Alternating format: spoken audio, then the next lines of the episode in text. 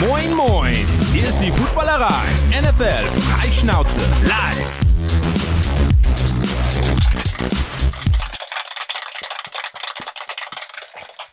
Es ist Montag, 19 Uhr, das bedeutet höchste Eisenbahn. Hallo und herzlich willkommen zur Footballerei Live-Show, liebe Footballereier.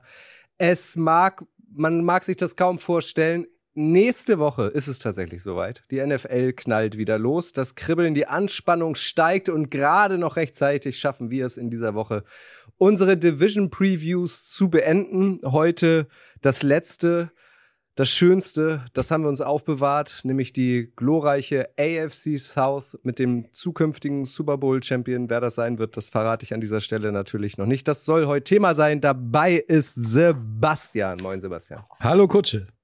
Und eine besondere Freude, das gibt nochmal ein extra Applaus an dieser Stelle, ist der Mann, der als Aufsteiger mit den Berlin Adlern ins Playoff-Viertelfinale der GFL eingezogen ist und so ganz nebenbei auch noch den Titelverteidiger eliminiert hat. Moin, Schuan.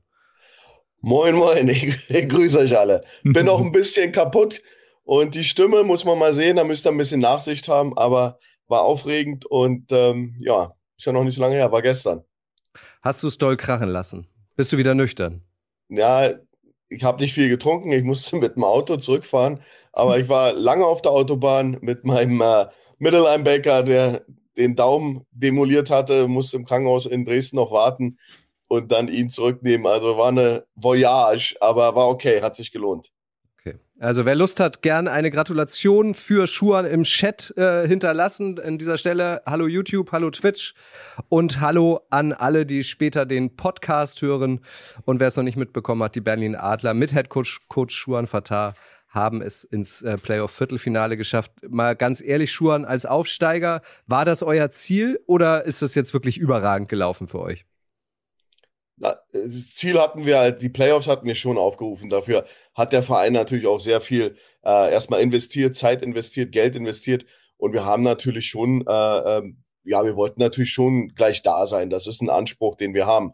Aber ähm, dass du auf dem Weg natürlich den amtierenden deutschen Meister zweimal schlägst, dass du natürlich nach blöden Rückschlägen, wo wir Spiele verloren haben oder Leute mit Corona nicht dabei waren wie der Quarterback und dann trotzdem dich wieder aufrappelst und das dann noch schaffst, das Ziel, das war natürlich schon äh, schön und ähm, es ist auch was Besonderes, weil ein Aufsteiger normalerweise ähm, sehr wenige das schaffen. Im Süden haben das die Spiders geschafft, äh, die aus Straubing, letztes Jahr die Saarland Hurricanes. Das ist also jetzt gar nicht so, davor war lange Pause, da gab es das gar nicht. Also das ist schon ein äh, ganz seltener Akt. Und wenn du weißt, dass die Adler von der dritten in die zweite, in die erste, direkt in die Playoffs sind, dann weißt du, dass das ein, ein Drei-Jahre-Prozess ist, der jetzt äh, äh, ziemlich famos ist. Und ja, das ist schon, schon eine tolle Sache. Das glaube ich, wir haben dieses Jahr vier Spiele verloren oder bin mir ganz sicher, vier, fünf Spiele verloren und das waren die ersten in drei Jahren, die wir verloren haben was ja geschuldet ist der GFL 1. Das ist eine tolle Liga, die ist, die ist hammerhart und äh, besonders die Nordstaffel. Okay, sehr gut. Es gab ja auch mal den ersten FC Kaiserslautern, Anfang der 90er war das, glaube ich. Die sind als 98. Aufsteiger. 98. 98. 98. Die sind ja. als Aufsteiger direkt Meister geworden. Das könnt ihr ja auch mal. Jetzt geht es gegen die Schwäbisch Hall Unicorns, ne? Im Viertelfinale? Genau. Dem ersten im Süden. Die sind da, stehen über allem, sind da, sind auch eine klasse Mannschaft. Und das ist jetzt, jetzt, jetzt beginnt das Tournament, sagen wir. Und das wird ganz, ganz hart. Auch die Potsdam Royals bei uns in der Nordstaffel ungeschlagen in die Playoffs, Schwäbisch Hall ungeschlagen in die Playoffs. Also da, da müssen alle anderen Playoff-Teilnehmer jetzt, äh, irgendjemand muss jetzt eine Überraschung schaffen, äh, um diese beiden noch zu stoppen. Die sind, also die schweben beide schon äh, als, als haben so eine, so eine Ausnahmestellung äh, in beiden äh, Conferences in der GFL. Aber hey, any given Sunday. Absolut. Was mich ein bisschen wunderst, äh, wundert, du bist ja äh, bekennender Dallas Cowboys-Sympathisant, dass wir dich heute mit einer äh, Washington-Cap sehen. Ja, das war, das, äh, die habe ich ausgekramt. Ähm, das war ein Fehlgriff. Ich dachte, die ist blau und hat einen Stern drauf. Aber, ja. aber Warst du also doch ganz schön betrunken gestern. ja, und, und, du siehst, wie viel, wie viel äh, ich leiden musste bei Dallas, dass mir das gar nicht aufgefallen ist. Ja, siehst du. Habe ich natürlich sofort gesehen. Aber äh, äh, die Cowboys sind auch gleich ganz kurz Thema. Ähm, aber einen lieben Gruß, das könnten wir jetzt schon mal anprosten an dieser Stelle. Prost äh, von unserem ähm, Sponsor König Pilsener. König Pilsener ist nämlich auch dabei, wenn wir endlich, endlich, endlich, endlich uns alle wiedersehen. Ähm, ich habe es letzte Woche schon einmal kurz angekündigt. Es wird wieder äh, Footballerei-Partys geben, solange es denn noch möglich ist. Hm. Und zwar am 25.09. zur NFL Week 3. Also nicht zum, zu, keine Kickoff-Party, sondern eine kleine Pre-Kickoff-Party in Hamburg. Ähm, da seid ihr alle zu eingeladen. Es wird äh, drei Euro kosten. Das machen wir aber auch nur, damit wir so ein bisschen sehen können, wie viel von euch Bock haben, äh, mit uns die NFL-Spiele zu gucken. Nämlich ihr könnt für diese drei Euro dann äh, ein fünf Euro Bier bekommen. Also das erste Bier geht quasi aufs Haus. Also ihr zahlt quasi nichts, wenn ihr so wollt. Das werden wir in den nächsten Tagen auf unseren sozialen Kanälen oder vielleicht auch schon nächsten Montag dann in der Live-Sendung verkünden, wie das Ganze abläuft. Also wenn ihr Bock habt, mit uns einen NFL-Sonntag zu verbringen, seid ihr am 25. September in Hamburg auf der Reeperbahn herzlich eingeladen. More to come. Was ich auch noch sagen möchte, möchte ich an dieser Stelle, wenn ihr jetzt das neue Buch Patrick Mahomes, die unglaubliche Geschichte des NFL-Superstars bestellt, ist es innerhalb weniger Stunden wird es bei euch geliefert, das neue Buch, das ich mit Daniel und äh, zusammengeschrieben habe, ähm, ist jetzt raus. Das könnt ihr lesen, wenn ihr wollt. Äh, es geht nicht nur um Mahomes, wie er so großartig wurde und um die Chiefs, sondern auch ganz viel um die NFL im Allgemeinen. Jetzt soll es erstmal um die News gehen, bevor wir auf die AFC South, South gut, dass es hier einen Spuckschutz gibt, ähm, gucken. Ihr seid wie immer herzlich eingeladen, euch äh, zu beteiligen an unseren kleinen Unterhaltungen hier, denn wir machen das Ganze ja nicht nur für uns, sondern vor allem für euch und mit euch. Das wisst ihr. Drei News haben wir noch. Äh, die erste, da werden wir ähm, nach Buffalo schauen. Die Buffalo Bills, Sebastian, die ja. haben ihren Panther. Äh, entlassen. Äh, den haben sie gerade erst frisch, frisch, frisch, frisch gedraftet in der sechsten Runde. Matt Ricer äh, da gab es jetzt, ist eine Geschichte rausgekommen, der steht unter Vergewaltigungsvorwurf, Gruppenvergewaltigung. Im Oktober 2021 soll er mit zwei Kollegen aus der ähm, äh, San Diego State University eine Minderjährige vergewaltigt haben. Wir sind weit weg. Er dementiert es. Die Bills haben ihn trotzdem gefeuert. Ist größer als Football, hat der Head Coach gesagt. Die normale Reaktion dieser Prozess, oder? Ähm, ja, auch wenn man sicherlich streiten kann über den Zeitpunkt, weil das ist ja nicht erst seit gestern bekannt, sondern das ist, glaube ich, schon vier Wochen oder sowas äh, im Orbit sozusagen. Und sie haben halt erstmal abgewartet und äh, haben sich jetzt dann eben entschieden, ihn äh, zu entlassen. Ähm, ich meine, Schlagzeilen hat er auch äh, durch diesen einen Punt in der im ersten Preseason-Game, glaube ich, gemacht, diesen 80, diese 80-Yard-Bombe oder was das gewesen ist.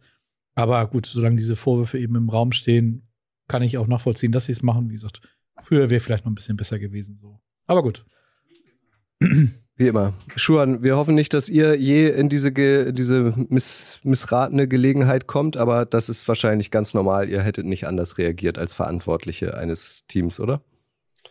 Also ich gehe davon aus, dass sie es sogar vorher schon wussten, bevor sie ihn unter Vertrag genommen haben. Und für mich eröffnet sich nicht, warum man dann. Aber, aber da sehen wir wieder, dass die NFL ein Geschäft ist und dann hat man ihn erstmal unter Vertrag genommen, dass niemand anderes zugreift und dann wartet man ab. Aber eigentlich moralisch hätte man, dass das Ding war, das wussten die, die NFL weiß, die haben Background-Checks, äh, die wussten genau, dass das im, im, im Raum schwebt und den dann trotzdem bei so einem heftigen Ding unter Vertrag zu nehmen. Also das ist mir scheißegal, ob der 80 Yard Bomben puntet oder nicht. Das ist für mich einfach äh, dann so die bittere Seite äh, der NFL und das häuft sich jetzt mittlerweile und ähm, das, das, ich glaube, ich hätte den überhaupt nicht angefasst. Also da, da ist mir dann, da ist mir dann, was der kann, vollkommen egal. Gibt noch mehr Panther.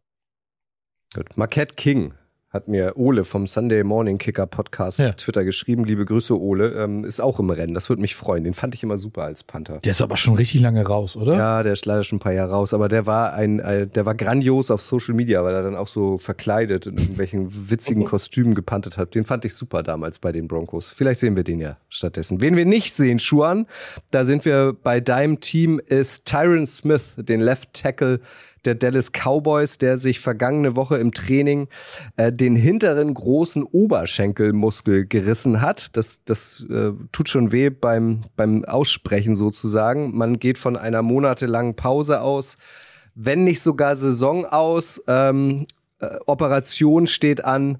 Das ist natürlich für die Cowboys so kurz vorm Saisonstart der Worst Case, oder? Ja, also, so mal man, wenn man sich da mit dem Cowboys beschäftigt, dann auch weiß, dass es, dass es äh, auch auf anderen Ebenen, äh, Receiver-Position, äh, es ist, ist sehr dünn, man weiß nicht, wer steppt ab, wer wird da wirklich jetzt. Ähm, also da sind viele Unbekannte bei den Dallas Cowboys und dann ähm, äh, verletzt sich ähm, ähm, jetzt auch noch der Tackle und dann auch so ein Abriss des Muskels am Ansatz oben anscheinend. Also, also auch noch richtig blöd. Das wird, der wird nicht mehr spielen dieses Jahr. Und ist natürlich eine Hiobs-Botschaft und ist natürlich für jeden Bauern, äh, Bauern, Cowboy-Fan natürlich ein Problem, weil, weil du willst, du ziehst dich an so, an so ein paar, naja, Bauernjungs, ne? aber die, die ziehen sich da, da hoch an den, an den guten, wenigen guten Nachrichten und dann kommen so eine Hiobs-Botschaften. Aber typisch Dallas. Ja, ich erwarte mittlerweile nichts anderes mehr. Bist du schon resigniert, ja? ja schau meine Mütze an. Ah ja, ja, guck mal. Aber er ist auch, Tyron Smith ist auch, auch äh, ich sag mal, schon seine gesamte Karriere immer einer, der regelmäßig mit Verletzungen zu kämpfen hat. Ne? Auch, ich glaube, hat er nicht schon mal mindestens eine Saison komplett verpasst, deswegen.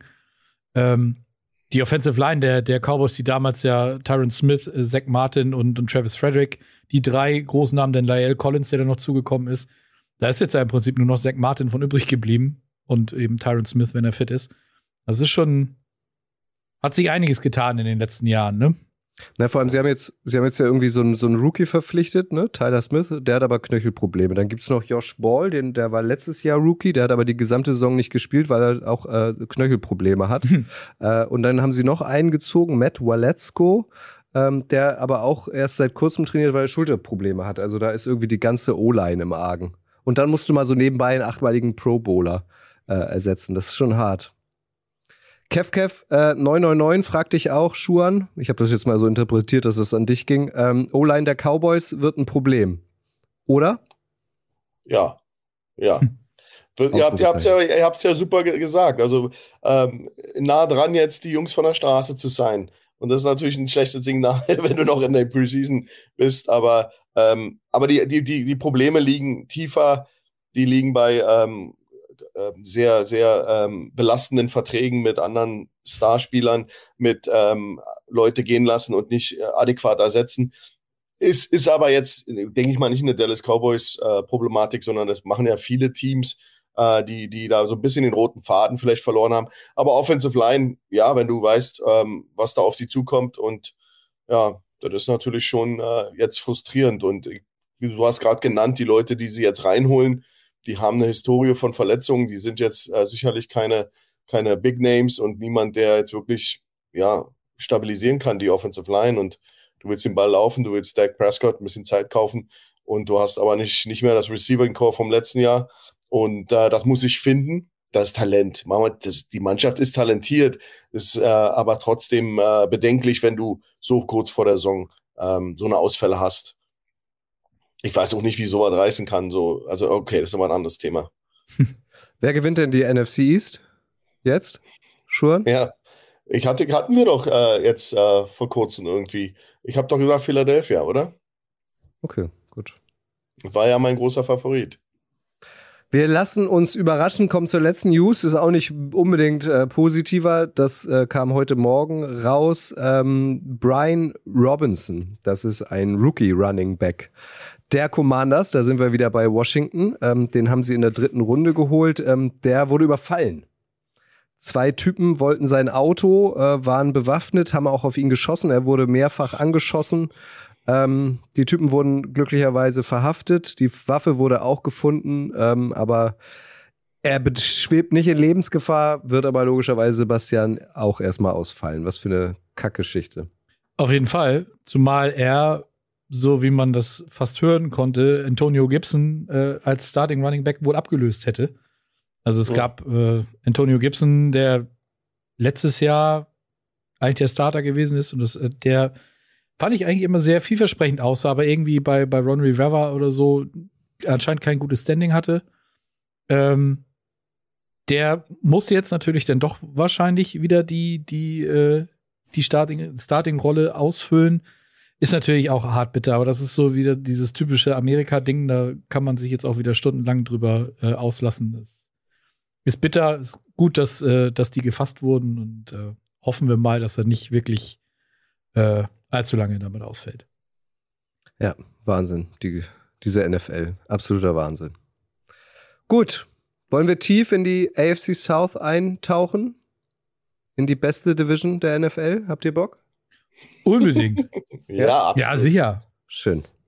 Schön. Ich würde äh, vorschlagen, wir rollen das Feld von hinten auf. Wir beginnen also mit den Jacksonville Jaguars. Ich äh, fange immer so ein bisschen an, euch was hinzuwerfen und dann äh, gehen wir die Teams äh, in all ihrer Gänze und in all ihrer Pracht durch. Also die Jaguars äh, haben letzte Saison die Division als letzter abgeschlossen mit nur drei Siegen bei 14 Niederlagen, durften bekanntlich ja auch den First Overall Pick deswegen benutzen. Ähm, Urban Meyer ist da das Stichwort, kam vom College, ähm, ist also mehr scheitern kann man in der NFL, glaube ich nicht, was der sich alles geleistet hat ähm, in Bars, auf dem Trainingsplatz und wo nicht alles ist weg. Völlig neuer Coaching-Staff, Doug Peterson jetzt da. Was ich persönlich ganz geil finde, dass der sich die Jaguars antut, ähm, hat immer den Super Bowl gewonnen mit den Eagles, war früher Quarterback, hat in der NFL Europe gespielt, ist so ein Offensive Mind. Also wenn jemand hoffnungsweise Trevor Lawrence dann doch noch mal auf Spur bringt, dann wahrscheinlich er. Schuan, erste Frage an dich. Bei den Jaguars wird es jetzt wahrscheinlich hauptsächlich nicht darum gehen, besonders viele Spiele zu gewinnen, sondern ihren äh, First Overall Pick, das große College-Talent, das war ja jetzt nicht irgendein äh, College-Quarterback, sondern der galt ja schon so als das Übertalent, irgendwie auf Spur zu bringen und den NFL-ready zu machen, oder? Ja, und da hat er auch den richtigen Coach bekommen, weil Doug Peterson ist ja erstmal ein Super Bowl Winning Coach und dann hat er die Pedigree, wie du gerade erzählt hast, und er hat sicherlich auch das Know-how als selber als NFL Quarterback lange gespielt, dass der Mann diesen äh, Mann, äh, diesen Trevor Lawrence jetzt auch äh, ja mental auch wieder auf Spur bringt, weil das war so eine so ein toxisches Umfeld, wo der Junge war. Ich hab, also er hat mich sehr beeindruckt mit seinen Pressekonferenzen, weil du musst da echt eine gerade, wie sagen die Amerikaner, ein straight Face behalten, wenn du da über Urban Meyer angesprochen wirst, der dann wieder irgendeinen Eskapade hatte und du bist der, der junge Quarterback, der ist ja noch voll jung und du musst da jetzt wie ein Erwachsener äh, irgendwie ernst bleiben und die Franchise zusammenhalten. Und genau das wurde ja von ihm erwartet. Und das hat er dann sozusagen äh, auch ganz gut gemacht. Und ich glaube, jetzt sollte er sich mal auf Football konzentrieren, auf sein, auf sein Handwerk. Und da ist äh, Doug Peterson sicherlich der Richtige. Also ich, ich, das ist für mich so ein bisschen das Dark Horse, die Jacksonville Jaguars, weil ich habe mal ein bisschen nachgeschaut. Also, die haben ja, darfst nicht vergessen, die haben letztes Jahr fünf Spiele mit einem Touchdown-Unterschied verloren, jeweils. Oder und, und, konnten die Bills schlagen und die Colts. Also, das, äh, das sind schon Ausrufezeichen, dass da Potenzial ist. Nur war es unter Urban Meyer und diesem, und dieser, äh, diesem Management nicht zu, nicht zu, äh, äh ja, konstant äh, aufzubringen und, und diese Leistung abzurufen. Aber da waren Ausschläge innerhalb des, der, der, der Saison, da hast du, da habe ich schon äh, aufgehorcht und gedacht, was? Wie? Wirklich? Also da waren wirklich äh, tolle Spiele bei und stell dir vor, die gewinnen drei von den fünf und verlieren die nicht mit einem Touchdown dann äh, sieht das auch ganz anders aus, die Welt. Dann hättest du vielleicht Urban Meyer immer noch in Jacksonville. oh Gott, oh Gott. Und dann hättest du auf jeden Fall nicht Trevin Walker, den First Overall Pick aus diesem Jahr. Sebastian, die Jagos haben ja wieder äh, doll auf die Kacke gehauen, haben wieder ja. mit Geld um sich geschmissen in der Free Agency. Kein Team hat in den letzten zehn Jahren so viel Geld ausgegeben. Äh, der Ertrag ist gleich null. Was hältst du denn äh, von so einem Christian Kirk? Als Receiver, der aus, aus Arizona kam und 18 Millionen verdient von den beiden Verteidigern, die sie für viel Geld äh, geholt haben. Ähm, siehst du da auf jeden Fall mal einen Plan oder ist das, ah, komm, wir wollen euch, was wollt ihr? Ja, hier, sucht ihr die Summe aus, wir, wir holen dich auch, egal was du verdienen willst. Ähm, es wirkt so ein bisschen so, als ob sie den Leuten halt, als ob sie die Leute mit Geld zugeworfen haben, um sie überhaupt nach Jacksonville äh, zu holen. Äh, Christian Kirk hat, wie, wie, gesagt, der hat insgesamt kriegt er vier oder hat einen 84 Millionen Dollar Deal unterschrieben. Der Junge hat noch nicht einmal über 1000 Yards in, in, in seiner Karriere gefangen. Äh, das ist so ein Ding, wo ich mich frage, okay, das hätte man sicherlich auch anders machen können. Der ist auch eher so der so ein Slot Receiver. Dann holst du dir einen Evan Ingram dazu von den Giants, der ja eigentlich Tight gespielt hat, aber auch so, wer so ein Inside-Guy ist, der aber auch sich dort nie wirklich durchsetzen konnte. Und äh, ich weiß halt nicht, ob das der richtige Weg ist. Dazu denn äh, Marvin und Zay Jones. Zay Jones haben sie auch geholt für relativ viel Geld. Der hat auch nie mehr als 700 Receiving Yards in seiner Karriere bisher zustande gebracht. Und äh, dann wurde in die O-Line investiert, Brandon Scherf geholt aus Washington, der äh, von in den letzten vier Jahren von 65 möglichen Spielen 22 verletzt verpasst hat. Äh, der kriegt knapp 30 Millionen. Das ist alles so, ja, wie du schon sagst, man schmeißt die Leute mit Geld zu. Ne, in der Defense hier Foley Futak, Fatu, Fatukasi, äh, überbezahlt, der hat drei Sacks in vier Jahren gemacht. Gegen den Run ist der nicht sonderlich stark, kriegt 30 Millionen. Und äh, dann kommt auf Linebacker ähm, der andere mit diesem mit Olukon, mit diesem unaussprechlichen Namen, der sicherlich mit 178 Tackles in der letzten Saison die meisten äh, gemacht hat. Sowas im Contract Year kommt natürlich immer gut. Äh, hat sich ja für ihn auch gelohnt. Wie gesagt, 45 Millionen bekommt der jetzt äh, für die nächste Zeit. Das sind alles so Dinge, ja, du willst den Leuten oder du wirfst den Leuten Geld hin und weil anders kriegst du sie, glaube ich, nicht. Also, das sind, sind keine übermäßig großen Namen. Ähm, und ob das wirklich immer so ein Upgrade ist, das, das muss man, glaube ich, noch sehen. Also dieses Jahr, wie du schon sagst, Trayvon Walker an, an 1 gedraftet, dann am Ende der ersten Runde Devin Lloyd noch geholt, äh, ein Linebacker. Das ist sicherlich schon ein Upgrade. Man muss den auch, glaube ich, einfach noch ein bisschen Zeit geben. Das ist, denke ich, insgesamt ein Prozess, der sich mindestens noch über zwei, wenn nicht sogar drei Jahre hinzieht. Markus Hösel stellt auf YouTube eine Frage zum NFL-Spiel in München. Die beantwort, beantworten wir dir gleich, äh, Markus Schuren. Wenn du auf den Kader der, der Jaguars guckst, die haben den viertteuersten ähm, Wide Receiver Room in der NFL. Äh, sie haben die zweitteuerste Defense in der NFL. Allein die lassen sie sich 123 Millionen Dollar Cap Space kosten. Bist du dann also guckst du dir den Kader an und denkst, wow, das ist gut investiertes Geld oder bist du da weiterhin skeptisch, weil sie halt irgendwie nicht ähm, ausschließlich irgendwie auf Draft-Talente setzen, obwohl sie immer hohe Picks haben, sondern halt gerade in der Free Agency nur mit Geld so um sich werfen? Naja, es ist, äh, es ist, also ihr habt ja schon ganz, ganz, äh, ein ganz interessantes Thema angesprochen, weil es ist, glaube ich, ein Quäntchen Wahrheit daran, dass du also erstmal wachsen 1000 Yard Receiver nicht auf dem Baum. Du musst sie eben da, die musst du eben auch finden. Also so ein äh, Christian Kirk hatte äh, letztes Jahr 982 Yards, 77 Catches. Das ist schon produktiv. Äh, man muss nur sehen, dass man, dass man dann auch die Teamchemie hinbekommt. Wenn die Leute natürlich äh, nur wegen der Kohle kommen, dann wird sich in der, in der, im Locker Room nichts ändern. Da muss dann Doug Peterson mit Leuten arbeiten, die eben auch sagen, ich bin nur hier, weil ich hier besser bezahlt wurde. Es ist ein Geschäft und dann kommt immer wieder der Spruch, das ist nur ein Business. Und ähm, du wirst damit in der NFL nicht weit kommen, weil du brauchst auch so, so sehr Geschäft die NFL ist, so sehr brauchst du aber auch noch dieses wir äh, elf Freunde müsst ihr sein. Das, das, diese Sachen sind auch ein Teil des Footballs, egal ob du Millionen kriegst oder nicht. Und wenn du eine Ansammlung von Superstars oder, oder nicht mal Superstars, wenn du zweite Reihe Leute wie Superstars bezahlst und reinholst, dann, dann ist das ein bisschen Glücksspiel, wie, wie, wie, wie ein Rubbellos. Du musst eben hoffen, dass ein Christian Kirk explodiert und dann jetzt mal wirklich über die 1000-Yard-Marke geht. Äh, Marvin Jones war bei 832 Yards, auch über 70 Catches. Das ist schon, sind schon viele, viele äh, Targets und viele Catches. Äh, produktiv sind sie, aber da, das sind, das sind keine Nummer 1 Receiver-Zahlen. Da gebe ich also äh, äh, euch da recht. Und ähm, in der Defense, na gut, du kannst natürlich ähm, wenn's, ich habe ich hab so mein Bedenken mit der, mit der, mit der Salary Cap, wie, wie, wird, wie sind die Verträge? Da fehlt mir so ein bisschen die Background-Info. Ist da viel Backend-Money? Ist da viel Front-Money? Wie viel wird Carryover sein? Wie viel werden sie bezahlen? Wie, äh, wie, wär, wie, wie sehr werden die Bücher belastet in der, in, der, in der Zukunft? Verkaufst du jetzt deine Zukunft mit, wie, wie ihr sagtet, ja, keine Top, Top, Top-Leute? Das ist so die was ich so gefährlich finde. Talent anhäufen trifft keinen armen Mann. Der Herr Kahn ist ein reicher Mann. Äh, wenn es in die, in die Salary Cap passt und wenn es finanzierbar ist und wenn es auch zukunftsträchtig ist und nicht die Zukunft ruiniert, ja, dann, dann ähm, kann man das machen. Also die müssen ja irgendwas machen. Die müssen ja, äh, die müssen ja auch irgendwie Leute ranlocken, sonst, sonst ähm, ja, Zeit spielt eben auch eine große Rolle.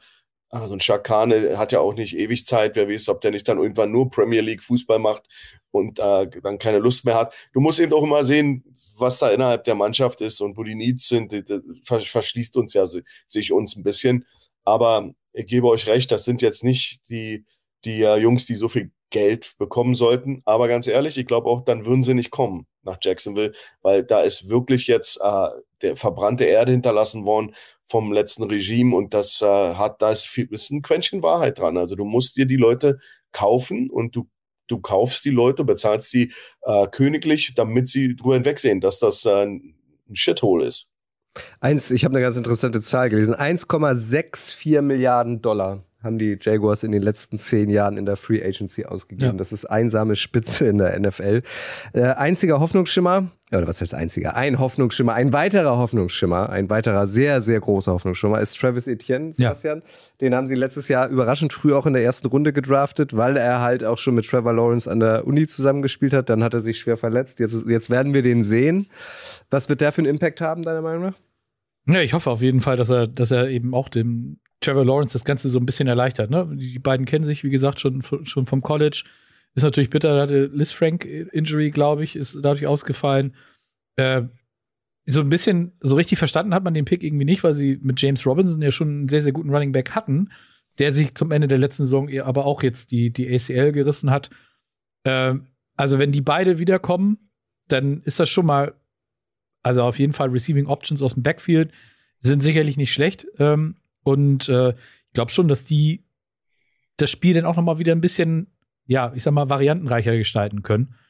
Ähm, ich muss sagen, ich hoffe, dass, dass es mit Etienne funktioniert und am besten auch mit Robinson dann noch, ähm, wo mich diese ganze, wo du es eben mit den Zahlen angesprochen hast, wo ich sofort dran denken musste, wenn man sich das vor Augen führt, dass Washington Anfang der 2000er Jahre wo Dan Snyder auch alle Free Agents, die irgendwie Rang und Namen hatten, mit Geld zugeschmissen hat. Herbert Hainsworth, Adam Archuleta, irgendwo mal gut gespielt und er hat den Leuten einfach das Geld hinten reingebuttert und es kam halt einfach nichts bei raus. Es ja. ist einfach so, es erinnert wieder so sehr daran. Ich äh, hoffe, dass, äh, dass die Jaguars da über kurz oder lang aber dann doch mal die Kurve kriegen und äh, die hohen Draft-Picks auch äh, dann auch dementsprechend einschlagen.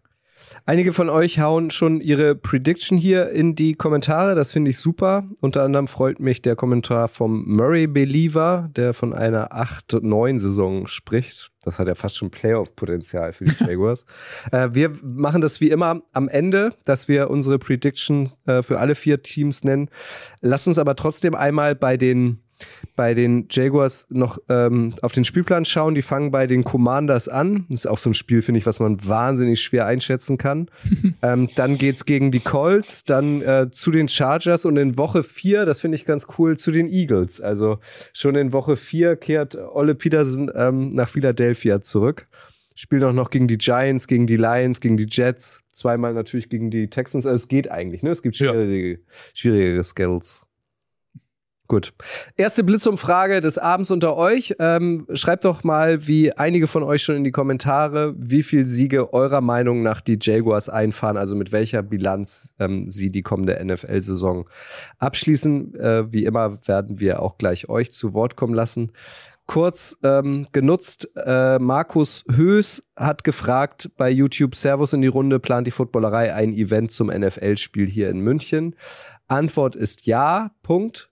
Wir wissen äh, aber noch nicht ganz genau, in welcher Form. Da wird natürlich eine Menge los sein, sehr viele Veranstaltungen, nicht nur von irgendwelchen Football-Seiten, sondern sicherlich auch von irgendwelchen Firmen, die dann ähm, auf den Hype-Train aufspringen.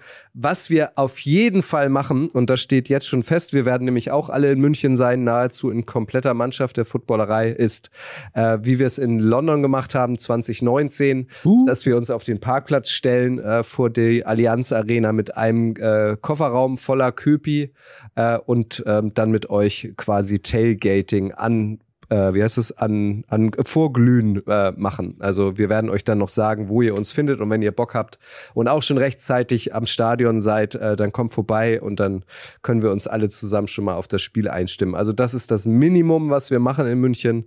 Alles drumherum, ähm, da müssen wir noch dran arbeiten, aber das erzählen wir euch auch. Aber wir sind auf jeden Fall alle in München dabei. Das Fahren wir wieder mit dem Bulli darunter? Wir fahren wieder mit dem Bulli runter. Das wird wieder Footballerei on Tour. Oh. Vorher fahren wir noch in Hildesheim ja. rum und sammeln Schuhe an ein. Absolut. Ja. Und äh, Daddy, hat ja, Daddy hat ja Unterkunft versprochen. Also da kommt alle zum Parkplatz. ja, genau. Genau, der hat ja schon gesagt, wir können alle bei Ihnen im Keller schlafen, das ist ja. gar kein Problem. Das genau. wird ein kuscheliges Wochenende. Wir haben uns auch alle schon den Freitag bis Sonntag geblockt. Ja, bis Montag. wir müssen ja irgendwie noch zurückkommen. Irgendwie wäre es ja. gut. Und dann du trinkst abends wieder Sendung, ne? Du kannst ja dann zurückfahren, oder? Muss ich, muss ich schon wieder fahren? Ja, du trinkst ja auch noch Alkohol, das ist es. Ja. ja. Genau, also wir werden uns da auf jeden Fall sehen. und äh, wir sind auch schon Freitag und Samstag da, also ähm, irgendwo abends und tagsüber werden wir uns auf jeden Fall sehen. So, Ah, lese ich doch, gucke ich doch hier mal, wer auch alles die Jaguars als Super Bowl-Kandidat hat. Hm. Kati Walz, liebe Grüße, schreibt sechs Siege. Marcel Saalfeld, fünf Siege. Oliver Kipfmüller, acht Siege. Messi, fünf. Ähm, und dann haben wir hier noch Mike, Matthias, auch liebe Grüße, sechs zu elf hat er sich korrigiert auf 5 zu 12. Also ihr seht sie offenbar, das freut mich natürlich sehr, nicht als schlechtestes Team der NFL. Das wäre ja schon mal eine Steigerung nach zweimal First Overall Pick. Gerüchte sagen, man hätte Angst vor mir. Das schreibt ja, das. Tessa schreibt das bei. bei ja, das bei kann ich, das, kann, ich, nicht, das kann ich widerlegen. Wie kommt denn dieses Gerücht auf? Vor Tessa braucht man keine Angst haben. Nee. Ganz im Gegenteil.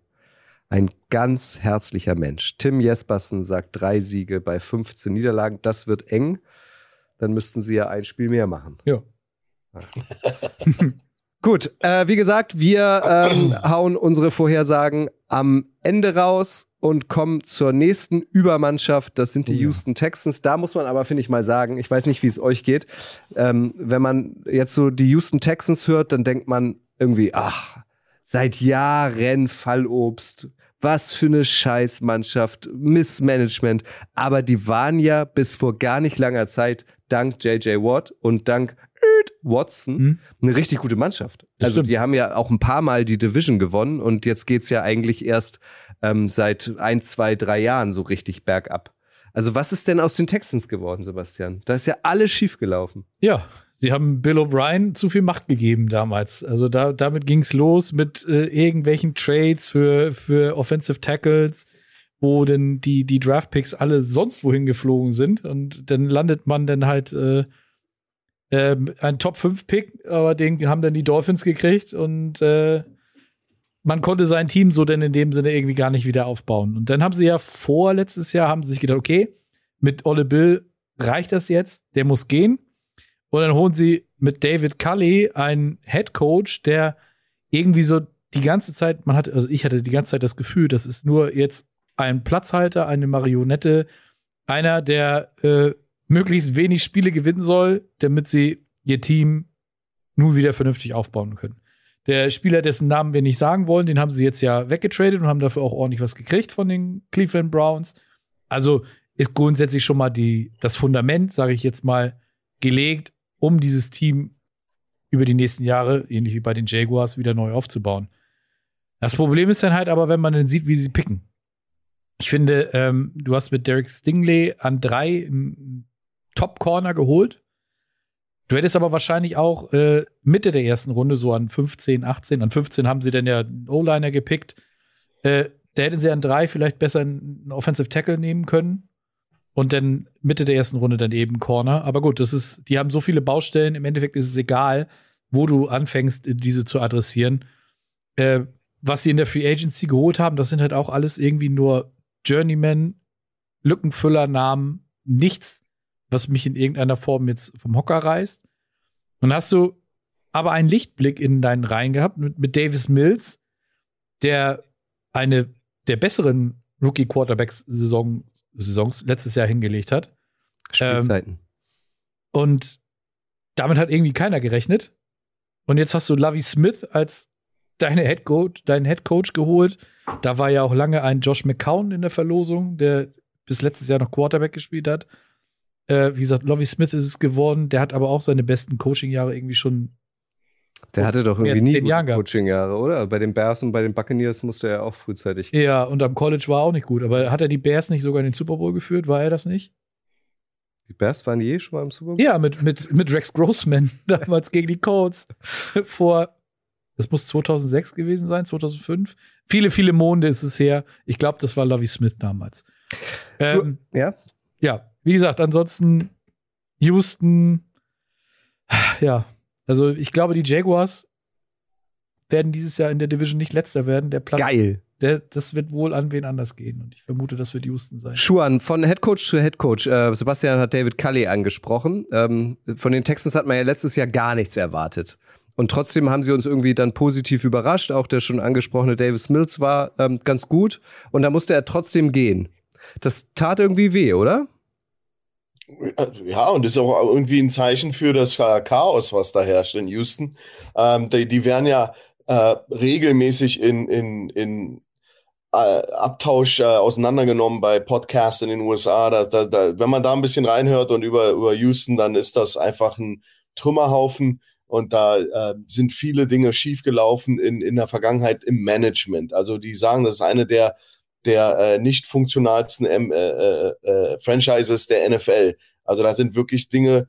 Äh, Nick Casario ist jetzt der von Patriots kam, ähm, ist jetzt da der, der General Manager. Dann gibt's aber auch noch so eine, so eine Schattenfigur dahinter, ist der Jack Easterby.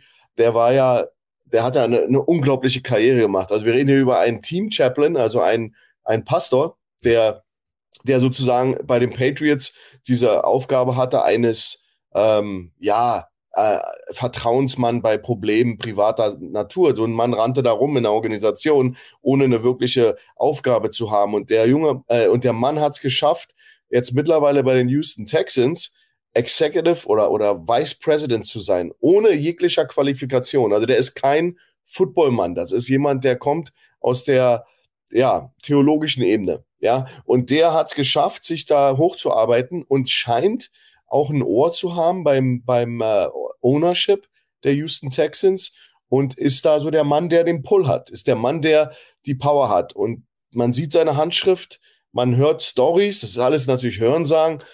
Ich kenne den Mann nicht persönlich, aber allgemein heißt es, dass, der, dass da die graue Eminenz ist, Jack Easterby.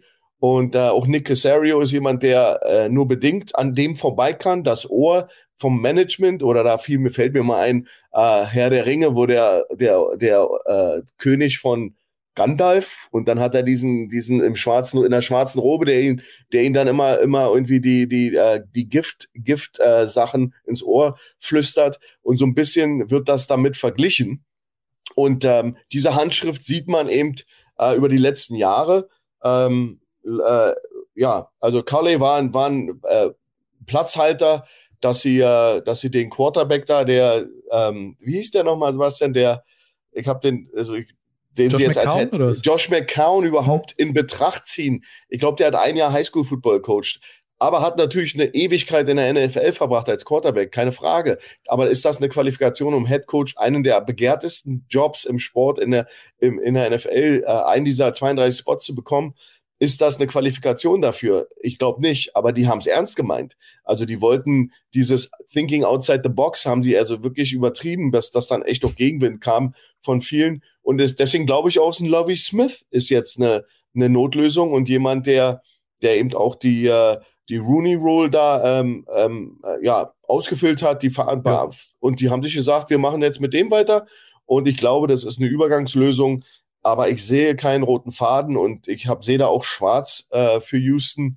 Äh, und es ist schade für Davis Mills, weil der ist ein guter Spieler. Äh, Damian Pierce, äh, der Running Back, hat ja jetzt auch in, in, im Preseason auf, aufhorchen lassen, als jemand, der, der jetzt da auch äh, special ist, also ein Special-Typ ist. Und sie haben auch Lichtblicke innerhalb des Kaders. Deswegen waren sie, haben sie auch noch, was haben sie, vier Siege letztes Jahr noch geschafft? Ähm, das muss man ja auch, äh, ähm, ähm, ja, anerkennen, dass damit nichts äh, aus, aus, aus Mist Gold gemacht wurde. Aber es ist natürlich frustrierend für einen Coach, der natürlich fürstlich bezahlt wird in der NFL, aber natürlich ein, ich weiß jetzt nicht, wo Kale ist, ob der jetzt irgendwo untergekommen ist, höchstwahrscheinlich Ach, ja, äh, als Running Back Coach. Ja, also wie gesagt, das sind eben so Sachen, deine Karriere bekommt einen Dent und, ähm, und du hast nicht wirklich eine Chance gehabt. Also Houston ist für mich ein, ein komisches Thema also vor allem das Laufspiel der Texans war ja auch eine Katastrophe letzte Saison. Also Rex Burkhead, Achtung, Rex Burkhead war Leading Rusher äh, der Texans. Äh, Pierce ist da, dann haben sie ja noch Marlon Mack geholt, der vor Jonathan Taylor bei den Colts geflüchtet ist. Matchy, der, der äh, Receiver-Rookie, bei dem wurde Leukämie, glaube ich, äh, diagnostiziert, der fällt halt leider aus. Also wenn man sich jetzt den Wide Receiver-Room anguckt, Brandon Cooks, Nico Collins, Chris Conley, Philip Dorsett, puh. Tight End Brevin Jordan, der war letztes Jahr ein Fünftrunden-Pick. In der O-Line hast du immerhin ähm, Larry Tunzel wieder, Ja. der verletzt war. Ähm, also zumindest ein Name. Also es macht irgendwie so, so wenig, wenig Hoffnung. Also, Ja. oder? Ja, Marlon Mack, wie du, wie du schon sagst, der, der war nach Woche 8 bei den Colts nicht mal mehr active. Hm. So, der, den haben sie jetzt dazugeholt. Also das, da kann eigentlich nur, der, der Rookie kann da eigentlich nur gewinnen, weil Rex Burkhead, der, der hat seine besten Jahre in New England auch vor, was weiß ich, wie vielen Jahren gehabt. Und ja, bei den Wide Receivern, das ist halt auch nicht, nicht wirklich viel. Ne? Das ist, ist schwierig. Obwohl Brandon Cooks war 1000 Yard Receiver, oder? Letztes natürlich, natürlich. Ja, aber der ist halt aber- auch immer so, so verletzungsanfällig. Ne? Das ist, Jahr. Ja, ja. den musst du auch nur schief angucken und dann fällt er drei Spiele aus. Und das ist ja auch. Ja, aber die bauen, ich glaube, ich glaube, die sind mitten im, im, was immer sie für ein Bild haben von den Houston Texans in der Zukunft, da basteln sie jetzt dran. Also da gibt's Hm. ja auch, die wollen ja auch Leute jetzt, äh, da wird ja erwartet, dass noch Leute in der nächsten Zukunft dann auch jetzt mal entlassen werden, äh, dass äh, äh, Dead Space Cap dann auch in Kauf genommen wird für bestimmte Spieler, die einfach nicht benötigt werden für die Zukunft.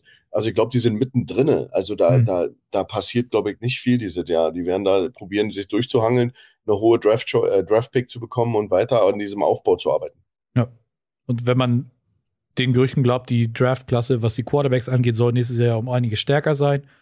Und je früher du pickst, äh, desto besser ist das denn wahrscheinlich. Ähm, könnte mir schon vorstellen, dass die Zeit von Davis Mills nächstes Jahr auch schon wieder vorbei ist.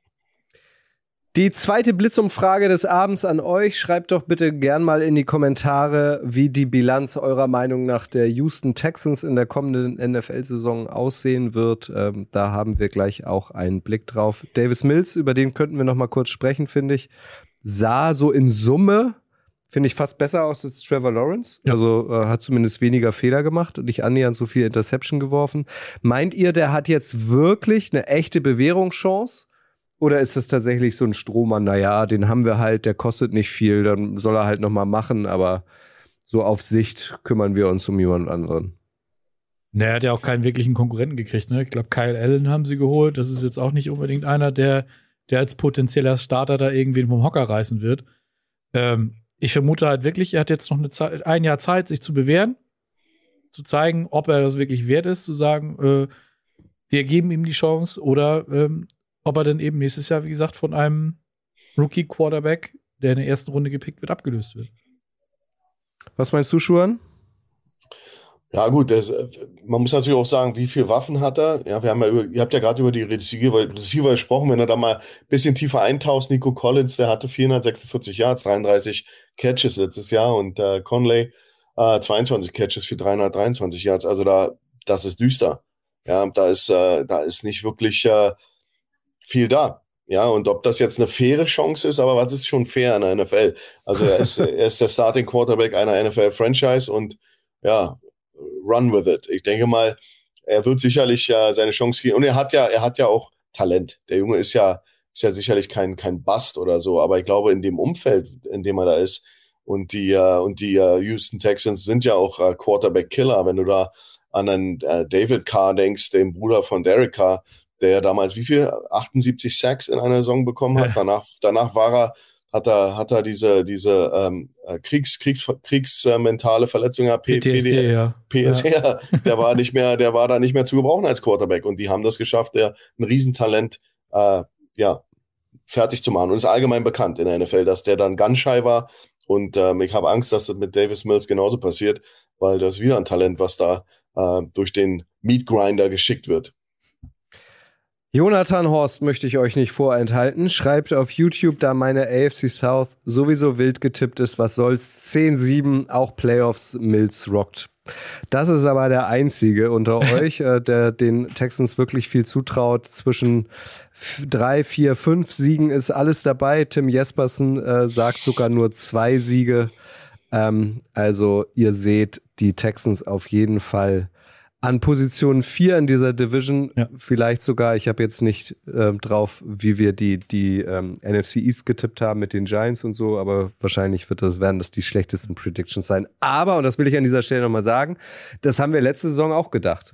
Da, haben wir da waren die, eben, also da waren die Texans gefühlt auch das schlechteste Team ja. der NFL und sie hatten gefühlt schon den First Overall Pick sicher und dann haben sie irgendwie doch Spaß gemacht. Und das darf man ja auch nicht vergessen. Druck ist da nicht. Also so ein Davis mhm. Mills hat jetzt, also es ist ja eigentlich eine Win-Win-Situation. Die Texans haben einen Quarterback, der letztes Jahr funktioniert hat und Davis Mills kann ja jetzt beste Werbung für sich machen, auch wenn er, auch wenn sein Waffenarsenal jetzt nicht das größte ist.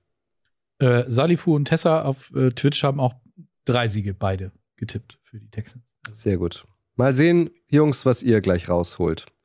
Kommen wir zu einer weiteren Enttäuschung letzte Saison, das muss man glaube ich so sagen, das sind die Indianapolis Colts, die alles in der eigenen Hand hatten. Äh, die Playoffs äh, zu schaffen. In den letzten zwei Spielen hätten sie nur ein Spiel gewinnen müssen und dann haben sie es am letzten Spieltag geschafft, äh, gegen die Jaguars zu verlieren. Ähm, mit Frank Reich als Head Coach haben die Colts übrigens noch nie die Division gewonnen. Das fand ich auch überraschend. Gefühlt ähm, war das schon mal anders, aber die Colts unter Frank Reich, der da ja ganz gute Arbeit eigentlich macht, ähm, haben die Colts noch nie äh, die, die Division gewonnen. Carson Wentz ist da jetzt weg. so, also auf den haben sie sich ja auch eingeschossen, wahrscheinlich mehr oder weniger zurecht. Jetzt ist Matt Ryan da, Schuhan. Auch nicht mehr der Jüngste, 37 Olle Brady lacht darüber, ähm, ist aber ja trotzdem schon ein gesegnetes Alter. Ähm, das ist definitiv aber ein Upgrade zu Carson Wentz auf der Position, oder wie siehst du das? Also auf jeden Fall äh, sehr viel Stabilität kann er reinbringen in den Angriff. Der ist ja, äh, ist ja jetzt äh, ein gestandener äh, Football-Quarterback, der, der auch sicherlich ähm, in Atlanta nicht das beste Umfeld hatte, so vom Personal her. Und da hat er sich gut verkauft. Ich habe Matt Ryan immer empfunden als einen richtig guten Quarterback, weil du, weil ich auch wusste, was da, was da in Atlanta rumrannte für ihn. Und das war mal, war mal sehr gut. Dann war es für den Super Bowl gereicht äh, und dann zur Teilnahme. Und dann hast du, dann hast du gesehen, dass es dann auch dann zerfallen ist. Aber Matt Ryan war immer relativ, relativ konstant in seiner Leistung. Das ist schon ein klasse Quarterback. Und ich glaube, das ist genau das Gegenteil zu zum Ganzlinger äh, äh, Carson Wentz, der da eben ähm, ja, hinbekommen hat, dass die, dass die Franchise und Ownership ihn da mit beinahe gefährt, äh, geteert und gefedert haben und rausgejagt haben aus dem Dorf. Also das war, das war äh, ein sehr schlimmes Ende. Ähm, trotzdem neun Siege. Äh, letztes Jahr Fra Frank Reich ist, ist für mich einer der besten Coaches äh, in der NFL. Sie haben, sie haben einen guten Kader zusammen. Also das, sie haben eine gute Offense, sie haben eine starke Defense. Ähm, sie haben mit, äh, haben sich da äh, mit Matt Ryan sicherlich jemanden geholt, der jetzt kurzfristig auf alle Fälle sehr viel Stabilität reinbringen kann. Und wenn sie darauf aufbauen können und ein bisschen mehr Konstanz in ihr Spiel bringen können, dann werden die, also bei mir sind die schon ein Team, was weit oben mitspielt. Also die sind einfach zu gut im Kader. Ja, da sind eben da, jetzt haben sie noch Stefan Gilmore, dann uh, Jonathan Taylor ist für mich, für viele, der beste Running Back in der NFL, also vom, vom, äh, vom Projecting. Wo wird der sein in den nächsten ein, zwei Jahren? Der Typ ist eine Maschine und ähm, da, das ist äh, ein, ein Riesentalent. Und ähm, ja, ich, ich, glaube, da ist viel, viel, viel Positives. Der Schedule ist, fällt ihnen auch so ein bisschen in den Schoß zu Beginn. Ähm, und dann haben sie aber die Taffen zu Hause. Da kommen wir sicher, reden wir sicherlich nachher noch drüber, wenn wir über unsere Prediction reden. Also da ist viel, viel möglich in uh, Indianapolis. Und ähm, ich glaube, das, das war ein, ein guter Schachzug mit Matt Ryan. Ähm, der war nicht ganz, der ist nicht so abgehalftert wie Rivers, der ist nicht so wild wie, wie Wentz und da, wen immer sie da noch hatten. Ja, das sind also jetzt mal hoffentlich ein paar, ein, zwei, drei Jahre Stabilität. Ja, und dann haben sich, ja. Das ist, finde ich, auf jeden Fall nochmal erwähnswert, weil äh, erwähnswert, weil Frank Reich als Head Coach jedes Jahr, seit er bei den Colts ist, einen neuen äh, Quarterback, Starting Quarterback hat. Es ging los mit Andrew Luck, dann kam Jacoby Brissett, dann kam Philip Rivers, dann kam Carson Wentz und jetzt Matt Ryan. Also die gehen irgendwie jedes Jahr da mit einem neuen Mann an den Start, was ja jetzt auch nicht unbedingt ähm, zuträglich ist, irgendwie Mechanismen einzuspielen. Das sicherlich nicht, aber das sind ja auch ich sag mal, zumindest teilweise selbstgemachte Probleme. Also, dass Philip Rivers nun nicht unbedingt noch fünf Jahre äh, spielen wird, das war, glaube ich, klar. Das ist äh, der, der Rücktritt von Andrew Luck, der hat sie sicherlich äh, sehr kalt erwischt. Und das ist dann klar, dann hast du mit, mit Jacoby Brissett eben den vorherigen Backup als, als Starter dann installiert. Hat nicht funktioniert. Jedenfalls nicht so, wie man sich das gedacht hat. Dann holst du, wie gesagt, Philip Rivers, der geht nach einem Jahr wieder. Und Carson Wentz, das ist ja so ein, für mich ist Carson Wentz halt schon so ein heißes Eisen gewesen, wo kein anderes Team wahrscheinlich beigegangen wäre, wenn nicht Frank Reich äh, der Head Coach in Indianapolis wäre, der ja damals mit ihm bei den Eagles zusammengearbeitet hat. Und dann bezahlst du eben auch noch einen First und einen Second Round Pick für ihn. Ja, und das merkst du dann natürlich dieses Jahr. Der First Round Pick, der hat dir sicherlich gefehlt. Also die Colts sind ein starkes Team. Das ist, steht vollkommen außer Frage. Die Offensive Line der, der Colts, da drei von fünf äh, Startern in der Offensive Line sind wirklich, wirklich richtig gut. Quentin Nelson, Ryan Kelly und auch der, der Right Tackle, ähm, die sind wirklich oberste Schublade, was Offensive Line angeht. Dann haben sie natürlich das Problem, dass der Left Tackle mit Eric Fischer, der ja Anthony Costanzo ersetzen sollte, dass das nicht so ganz funktioniert hat. Da kommt jetzt äh, jemand Neues rein. Ähm, eventuell sogar der Österreicher Bernhard Reimann, den sie in der, in der, dritten Runde gepickt haben, muss man mal abwarten, ob der den, den Roster-Cut jetzt schafft und ob der tatsächlich eine Chance hat, äh, sich den Posten zu holen. Weil äh, Matt Pryor, der jetzt im Moment als Favorit auf dieser Position in, in, in die Saison geht, ist jetzt nicht unbedingt der riesengroße Name. Du hast Schuhan schon angesprochen, du hast Jonathan Taylor, der 1800 Yards letztes Jahr gemacht, der hat alles abgerissen. Äh, da kann man nur hoffen, dass ihn nicht dasselbe Schicksal ereilt, was so viele andere von diesen starken äh, Running Backs, wie zum Beispiel Christian McCaffrey oder sowas, dass der das nicht eben auch Saquon erwischt. Barkley. Ja, Barkley, das genau, starke Saison und dann irgendwie wieder mit Verletzungen zu tun und dann hast du wieder die Probleme. Äh, bei den Wide Receivern, Michael Pittman sollte jetzt die klare Nummer 1 sein, nachdem T.Y. Hilton der, der weg ist. Dann hast du noch hier Dettys Kumpel Paris, äh, Paris Campbell. Vielleicht ist dieses Jahr ja mal Paris Campbell Season. Ich habe Detti noch nicht gefragt, nicht, wie da seine Meinung ist. Äh, auf Tight End hast du deinen Starter verloren, der hat seine Karriere beendet. Ähm, aber ansonsten ist die Offense mit Matt Ryan definitiv nicht schlechter geworden.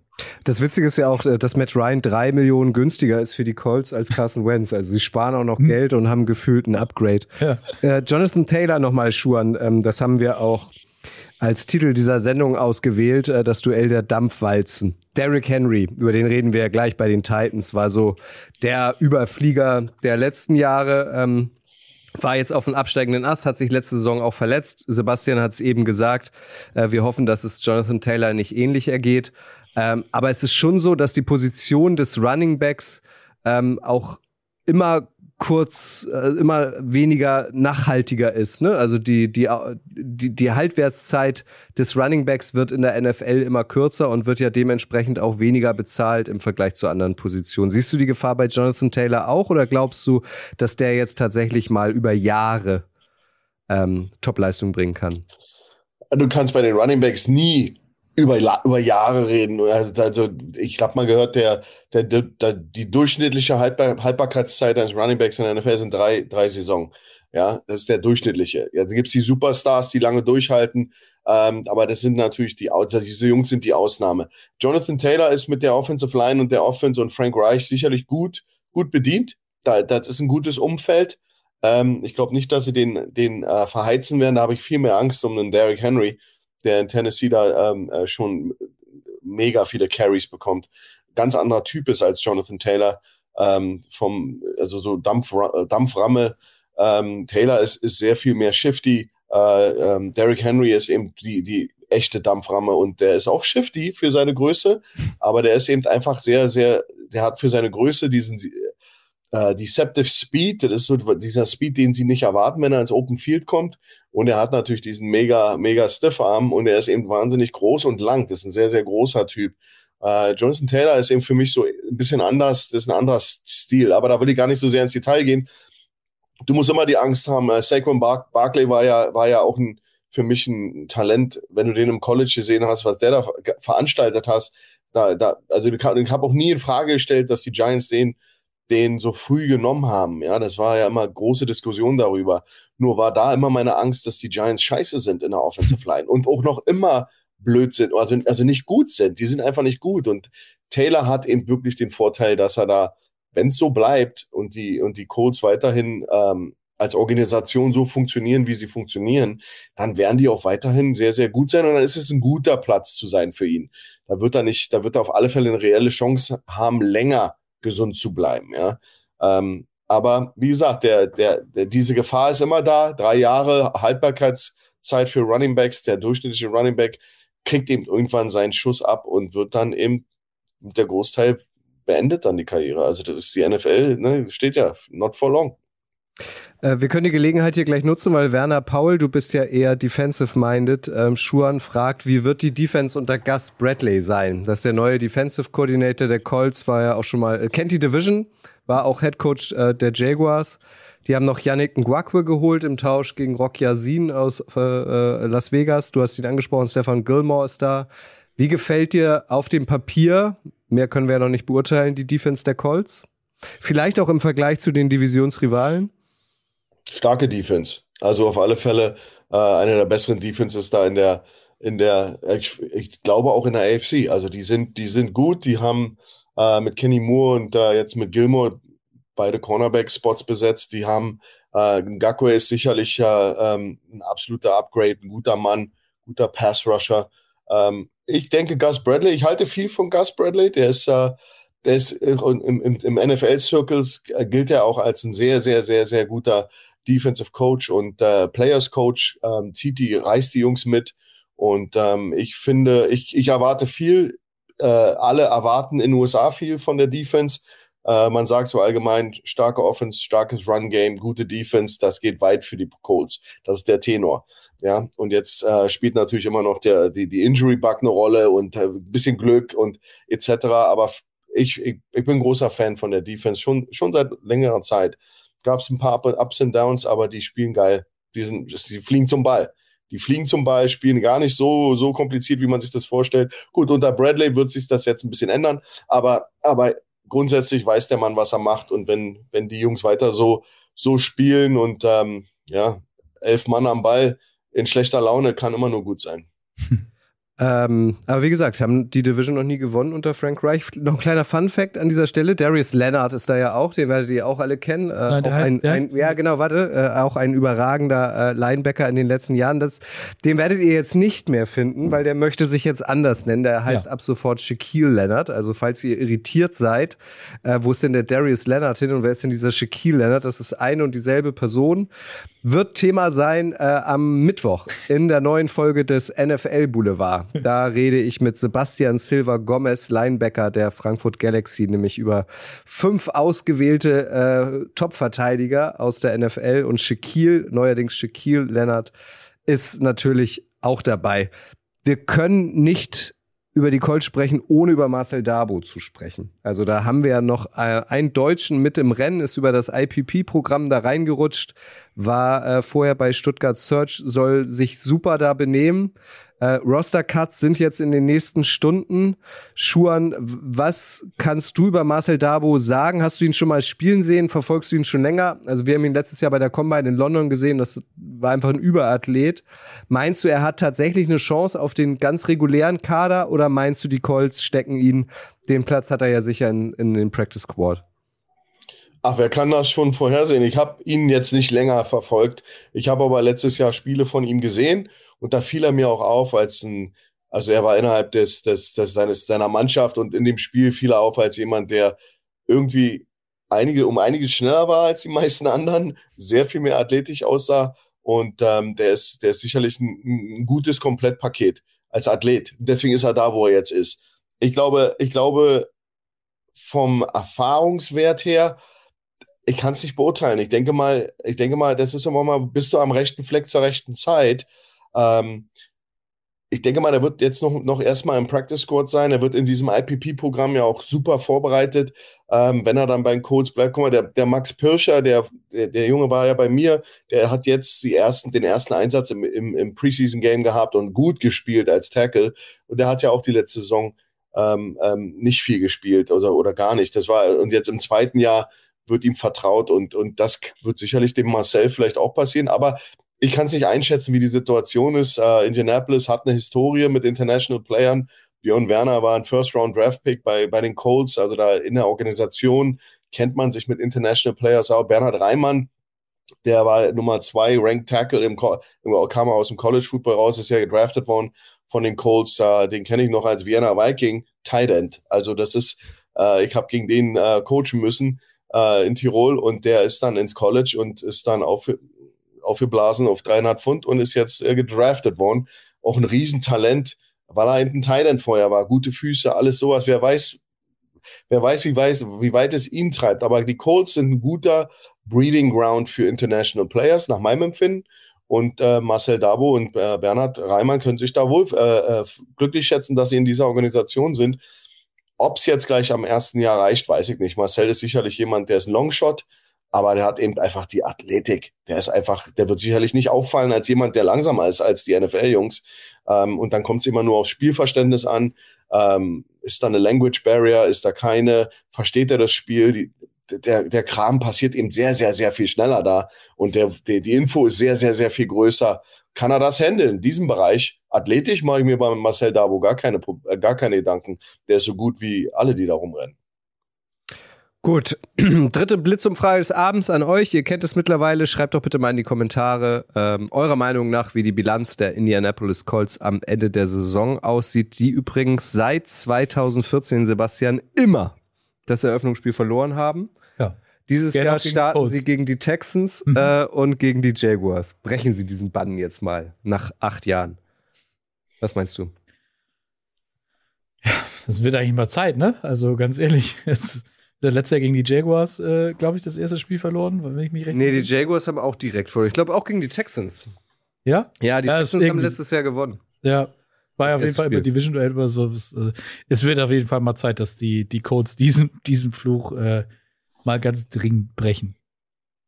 Gut, wie immer verkünden wir unsere Prediction am Ende dieser Sendung. Wir haben ja auch nur noch ein Team. Marcel Saarfeld tippt auf ein 10-7, Lars Hoffmann auf ein 11-6, Marc Schneider, ähm, oh, sehr nett, minimal mehr als die legendären Jaguars, 10-7, DK 9-8. Also da sehe ich auf jeden Fall eine positive Bilanz bei euch. Tim Jespersen 9 zu 8. Ja. Mal sehen, wo wir uns so einfinden. Ähm, Beiton auf äh, Twitch schreibt, äh, dass er wahrscheinlich im Practice Squad landen wird. Also ich gehe mal von, von Marcel Dabo aus. Ne? Ist aktuell Strong Safety Nummer 4 im Roster laut der Beatwriter der, Writer der Colts. Also genau, den Platz hat er ja dadurch, dass er übers IP-Programm ja, genau. kommt, auf jeden Fall sicher. Das ist ja schon mal gut und so ein bisschen lernen. Ist natürlich auch nicht schlecht. Arno Dübel, sieben Siege nur. Arno Dübel. Mal gucken. Arno Dübel, wer kennt ja. ihn nicht? Ich genau. kenne ihn noch. Aber ich kenne auch Sachsen-Paule, ja. genau wie du. Genau, ja. ja. Kennst du Sachsen-Paule noch? Ja, ja ich kenne den, der, der große Ambitionen hatte. Ja, ja. super, ja. In die, in die der ist ins Entertainment-Business einzusteigen. Definitiv. Und ich, äh, der ist, äh, letztens ist er wieder aufgetaucht in meiner Nein. Welt. Er wurde mir ausgeschrieben. Ja, Sachsen-Pauli gibt's wieder. Den findest du unter anderem ähm, auf TikTok. Der ist wieder da. Also wer Sachsen-Pauli nicht kennt, äh, müsst ihr unbedingt mal googeln oder auf TikTok nachschauen. Sachsen-Pauli ist eine Legende, oder? Ja, aus TV-Totalzeiten. Ja, ne? und du, das wusste ich nicht, er hat sogar ein Lied gemacht, das hast du mir gesagt. ja, das, Aber wer hat nicht alles, wer, wer, hat nicht alles ein Lied gemacht? so, Tennessee Titans, letzte Saison 12-5, äh, haben 2021, 2020 die Division gewonnen, sind dann aber äh, in den Playoffs immer früh ausgeschieden, Schuhan. Derrick Henry, über den haben wir schon gesprochen. Äh, um nochmal auf die Zeile unserer heutigen Sendung zurückgekommen. Ist das ein Auslaufmodell? Oder schlägt er nochmal richtig zurück? Was ist dein Gefühl, deine Meinung? Das kommt ganz drauf an, wie sie ihn managen. Game, ich meine damit das Game Management. Also der hat ja neun Spiele verpasst letztes Jahr durch Verletzung. Ähm, zwar über 219 Carries, ähm, das ist schon richtig viel.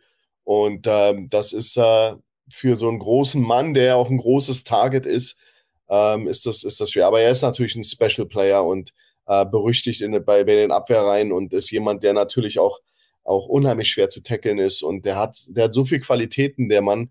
Und ähm, der ist natürlich sicherlich immer reizvoll, den, den Ball in die Hand zu drücken, weil am Ende des Tages passiert dann irgendwann immer mal was Gutes, ja. Und ich, ich, er hat ja diesen Speed, diesen Second Gear, wo er dann auch wirklich mal weg ist, weil man, ich bewundere immer, wenn er dann mal so einen echten Langlauf hat, dass diese ganzen Speedster um ihn herum ihn einfach nicht einholen. Also der ist, der ist ein, ein Special-Athlet, äh, sowas gibt es selten. Ist aber auch schon seit der Highschool, ist schon immer so ein, so, ein, so ein Bomber gewesen, der da einfach durch die Reihen geknallt ist. Und ähm, aber man muss sich Gedanken machen, hat die 1000 Yards nicht erreicht letztes Jahr. Man muss sich Gedanken machen über seine Gesundheit, weil der natürlich irgendwann äh, auseinanderfallen wird bei, bei so viel Carries, bei so viel, ähm, auch in Key Downs ist er immer der Mann, wo sie hingehen. Alle wissen es in der Defense und dann ist das natürlich ein brutales Geschäft. Ähm, muss man sehen, wie lange der noch aushält. Ich, ich weiß es nicht. Ähm, aber immer wenn es anfängt, dass man sagte beim Running Back, wenn die erste Verletzung kommt, dann ist das eigentlich nie so, dass du wieder ganz gesund wirst, sondern du, das ist dann entweder bei manchen ein schleichender Prozess in der NFL und dann fallen sie einfach auseinander nach einer kurzen Zeit und verschwinden in, in, in die, in die irgendwo hin und dann gibt es die, die sich mit einem Bang komplett die, die Karriere beenden. Ähm, das ist aber immer ein schleichender Prozess, das kannst du gut beobachten bei Running Backs, weil es einfach der tougheste Job auf dem Feld ist. Ja, weil du bist ja nun der, den sie alle haben wollen. Bleiben wir in der Offense, Sebastian. Ryan Tannehill bleibt Quarterback, kriegt schlanke 29 Millionen. AJ Brown haben sie äh, weggetradet. Ähm, dann haben sie Robert Woods dafür geholt, ACL von den Rams, Traylon Burks ähm, äh, gedraftet. Wie gefällt dir die Offense? Weil so wie Schuhan sagt, ich finde, also Derrick Henry ist irgendwie ein Fragezeichen. Wie kommt er zurück? Ryan Tannehill gewinnt ja mal Spiele, aber gewinnt ja nicht im Alleingang Spiele. Und der Receiver-Core ähm, ohne AJ Brown sieht jetzt nicht überragend aus. Also, was sind so deine Gedanken rund um die Offense? Mit Austin Hooper noch als, als Titan aus Cleveland neu dabei? Ja, also die, die Neuzugänge ähm, sind, müssen sich halt generell erstmal beweisen. Wie du schon sagst, Robert Woods, äh, Torn ACL letztes Jahr bei den Rams da erstmal wieder zurückzukommen. Der hat ja, der spielt ja so einen, so einen ähnlichen Stil, wie ihn auch Debo Samuel gespielt hat oder spielt bei den 49ers. Könnte dann natürlich erstmal ein bisschen schwierig werden. Austin Hooper äh, hat natürlich in Cleveland eher enttäuscht. Der muss jetzt erstmal sehen, ob er äh, wieder dahin zurückkommt, wo, wo er mal gewesen ist.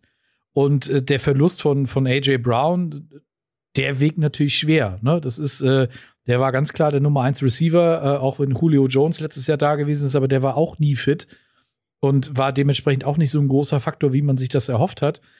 Ähm, und ob der Rookie Traylon Burks, wo ja, gut, das war dann an der Position, wo sie gedraftet Aber der muss halt direkt funktionieren, ne? Also der ja. gilt ja so als derselbe Typ wie, wie AJ Brown, ja. nur günstiger logischerweise. Ja. Der muss halt sofort funktionieren. Genau, das ist keine einfache Situation. Und wenn du bedenkst, dass, wie du schon sagtest, die letztes Jahr die Division gewonnen, sogar äh, Number One Seed in der AFC gewesen und dann äh, direkt in der ersten Runde gegen die Bengals rausgeflogen.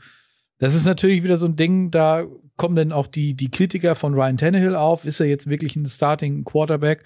Oder haben sie sich jetzt mit Malik Willis, den sie in Runde 3 gedraftet haben, äh, schon einen möglichen Konkurrenten äh, dazu geholt. Ich meine, Willis, der wurde von vielen äh, vor dem Draft als, als der Nummer 1 Quarterback gehandelt und ist dann bis in Runde 3 gefallen. Also irgendwas wird da sicherlich bei sein. Ähm, die Offensive Line der, der Titans ist äh, auch wieder zu drei Fünfteln zusammengeblieben. Taylor Lewan ist, ist noch da, der ist aber seit 2017 hat er es nicht, nicht geschafft, ein Jahr mal verletzungsfrei zu bleiben und alle Spiele zu machen. Dann hast du Roger Saffold und David Questenberry verloren. Ähm, es wird nicht einfacher werden. Und wie gesagt, wenn man sich dann eben anguckt, was bei den Colts und sowas alles läuft, ich glaube fast, dass es dieses Jahr an der Zeit wird für den, für den Wachwechsel in der, in der AFC South. Marcel Saalfeld, Saalfeld Schuhan schreibt auf YouTube, ich glaube, dass es die letzte Saison von Tannehill als Starting Quarterback sein wird. Gut möglich, dass Malik Willis am Ende der Saison auf seine ersten Einsätze kommen wird. Der Junge ist ja überraschend tief gefallen im Draft, wurde erst in der dritten Runde genommen. Ähm, traust du dem zu, schon in Jahr 1 ernsthafte Konkurrenz für Tannehill zu sein? Na, wenn du den beobachtest in, in den Preseason Games, es sind nur Preseason Games, aber der, der spielt ja Katz und Maus mit den, mit den, äh, mit den Gegnern und ähm, alle sind sehr beeindruckt von Malik Willis, seiner Athletik, seinem, seinem Antritt, sein, seiner Entscheidungsfindung. Ähm, er hat sehr positiv überrascht und der sitzt sicherlich im Nacken von Tannehill. Und mich würde nicht wundern, wenn der relativ früh äh, daran kommt. Tannehill, also ich glaube auch, dass die äh, Titans ihre, die sind eher so in diesen Maintainment-Mode. Die haben nicht große Sprünge gemacht. Die haben probiert, den Schaden zu begrenzen, begrenzen mit den Abgängen, die sie da ver verkraften mussten oder auch einfach weggegeben haben. Ähm, sie probieren jetzt krampfhaft irgendwie ihre Position zu halten. Äh, aber so Malik Willis, auf alle Fälle muss man ein Auge auf den haben. Der hat, der ist zwar nur 6'1 groß, also 1,83 oder so. Der galt ja immer ein bisschen als undersized, aber der hat ja schon im College, auch bei Liberty, Katz und Maus mit den Leuten gespielt und er macht es jetzt wieder. Also die Leute sehen richtig alt aus in, in den Preseason Games, besonders wenn er losrennt. Aber wir hatten oft Scrambling Quarterbacks, Running Quarterbacks, selbe Thema. Wie lange macht er das? Also die, die, die, die Defenses in der NFL adaptieren wahnsinnig schnell und diesen, diesen Faktor werden sie relativ schnell wegnehmen und dann muss man sehen, wie widerstandsfähig ist er. Aber er ist vom Talent, jetzt, was ich gesehen habe, was ich in den Preseason Games gesehen habe, ist der eine absolute Gefahr für Tannehill. Der muss aufpassen. Und der ist jünger und der ist äh, äh, billiger und der ist äh, die Zukunft. Ja, da muss er aufpassen. Die Zukunft ist, äh, ist angekommen. Und die, die ist Malik Willis, nach meinem Empfinden auch. Gebe ich Dirk recht. Äh, ihr fangt schon an, das finde ich gut. Vierte Blitzumfrage, was meint ihr, wie die Titans enden? Ich sehe hier vom Murray Believer 9-8, Christian Dietzel 5-9-8, äh, Some Say It's T schreibt, sehe sie ebenfalls bei 9-8 und das reicht nicht für die Playoffs. Wir sagen ja auch gleich unsere Prediction, aber ich finde, wenn man sich jetzt so den aktuellen Kader der Titans anguckt, ist man im Vergleich zum Vorjahr eher so ein bisschen enttäuscht. Die Colts hingegen sehen da besser aus. Schuan, wir haben mal einen Boulevard gemacht über Mike Rabel, äh, den Head Coach. Eine, eine einzige Folge nur über Mike Rabel, weil der ja auch irgendwie eine besondere Karriere hatte, auch schon Spieler war, unter Bill Belichick mit den Patriots Super Bowl gewonnen hat. Wenn du dir jetzt mal die beiden Teams anguckst, Frank Reich sagst du, ist ein super Head Coach in deinen Augen, Mike Rabel ähm, hat so die Gabe, enge Spiele zu gewinnen. Wen siehst du denn im Vergleich bei den beiden Head Coaches vorne, wenn es um den Division-Titel geht? Aha, da geht es jetzt schon an meine Prediction so ein bisschen. Ja, fang ähm, mal an, wir können anfangen. Ja, also ich, ich, ich sehe ich seh Mike Vrabel, also Mike Vrabel ist ein toller Coach und der ist äh, auch ein Gewinner und äh, das siehst du eben, aber sie haben sich auch, auch ein bisschen Geld in die Hand genommen für die Defense. Die sind ja auch, gelten ja auch äh, als, als Laufteam mit einer, mit einer knallharten Defense, die auch immer mit, mitmacht. Aber, aber ich sehe äh, die Colts und Frank Reich da schon äh, noch ein bisschen davor na, gerade wegen dieser Geschehnisse in der Offseason mit dem, mit dem, äh, ähm, ja, mit Matt Ryan und da gibt's, äh, es gibt sehr viel mehr ähm, Substanz bei den Colts, die, die dazugekommen ist. Und wie ich vorher sagte, bei den Titans habe ich das Gefühl, dass das eher so ein bisschen das äh, Status quo probieren zu halten. Und das hat nicht ganz geklappt. Und sie sind, glaube ich, schon merklich, äh, werden sie merken, dass sie merklich schwächer sind im, äh, im, im Angriff. Und so ein Brown lässt du nicht einfach gehen und, und, und ersetzt den nicht äh, adäquat. Ja, und dadurch auf einen Rookie zu verlassen, der, der sicherlich jetzt äh, die Stimmen aus den Camps, aus den Trainingscamps sagen, dass, äh, dass äh, äh, Traylon Burks sehr wohl äh, auffällt als jemand, der diese Rolle auf, äh, von Brown erfüllen kann. Der ist ja auch ein Freak of Nature, der ist ja was 6'2, 225 und rennt wie ein kleiner Kerl, ist von Arkansas. Da hat er ja schon, hat er ja schon mit freakischer Athletik auf, ist, hat er aufgefallen. Und äh, das äh, bringt er eins zu eins jetzt auch äh, ins Trainingslager. Aber ich glaube, da würde man dem Jungen auch ein bisschen Unrecht tun, wenn man den jetzt äh, in diese Rolle pusht als Tennessee Titans. Und äh, der, der liest ja auch die, die Zeitung und hört die, die Podcasts und der weiß, was seine Rolle sein wird. Und da sich drauf zu verlassen, schwierig. Deswegen sehe ich die äh, Colts äh, vor, den, vor den Titans dieses Jahr. Und ähm, ja, und ich glaube, dass da, ich habe erklärt, warum. Also das ist für mich ja mehr Substanz, äh, mehr, mehr in die positive Richtung, in die richtige Richtung. Und ähm, ja, ich weiß jetzt nicht, ob ich jetzt die Siege-Niederlage. Ja, unbedingt. Das, doch, doch, das brauchen, das brauchen wir, weil das ähm, posten wir dann morgen auch wieder auf Social Media. Da könnt ihr uns entweder loben oder uns bepöbeln, wie ihr wollt. Ja. Also, deiner Meinung nach, wer gewinnt die Division und wer wird Zweiter? Mit welcher Bilanz jeweils, äh, Schur? Ja, ich bin da durch die, durch die Schedules gegangen und äh, für mich ähm, sehe ich bei den Colts, wenn es richtig gut läuft, eine 10-7-Saison. Bei den Tennessee Titans eine 9-8 äh, ähm, Saison. Also da, ich bin durch die äh, Plays und die Games und ähm, ja, da ist bei den Colts sicherlich gibt es da so ein paar 50-50 Games, aber die haben Giants, die müssen die Houston, Houston zweimal äh, clean, die müssen Jacksonville äh, zweimal clean, die werden Tennessee sicherlich splitten, äh, weil so schlecht wird Tennessee nicht sein und dann ähm, ja mit Washington, äh, Pittsburgh, ähm, Vikings, ähm, da sind sie schon fähig, äh, nochmal so die extra Punkte reinzuholen. Also für mich ist Indianapolis zehn Siege sind auf alle Fälle drin bei denen und ähm, bei den Titans, die einen tough, toughen Schedule haben, ähm, die werden aber auch neun, da, da, da ist dann auch ein bisschen Glück bei vielleicht und auch Mike Vrabel, der Faktor Mike Vrabel, den, die habe ich bei neun Siegen. Wie sieht es bei dir aus, Sebastian? Absolut genauso. Hm, bei mir ähm, auch. Es ist wenig, wenig Überraschendes drin. Ich äh, glaube halt auch, dass für die Titans das Problem ist, dass sie den First Place Schedule spielen, also immer gegen die Division Ersten.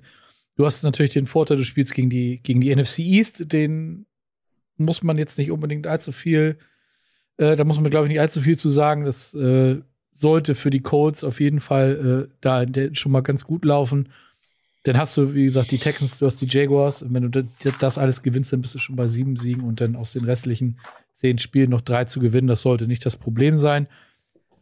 Bei den Titans ist halt wirklich das Problem. Ich weiß nicht, wie Derrick Henry, wie der tatsächlich zurückkommt. Schuhan hat es angesprochen mit der ersten Verletzung. Wenn die einmal kommt und wenn man sich überlegt, was der vorher für eine Workload gekriegt hat, in den beiden Jahren davor, wo wir schon gedacht haben, das kann eigentlich auf Dauer nicht gut gehen.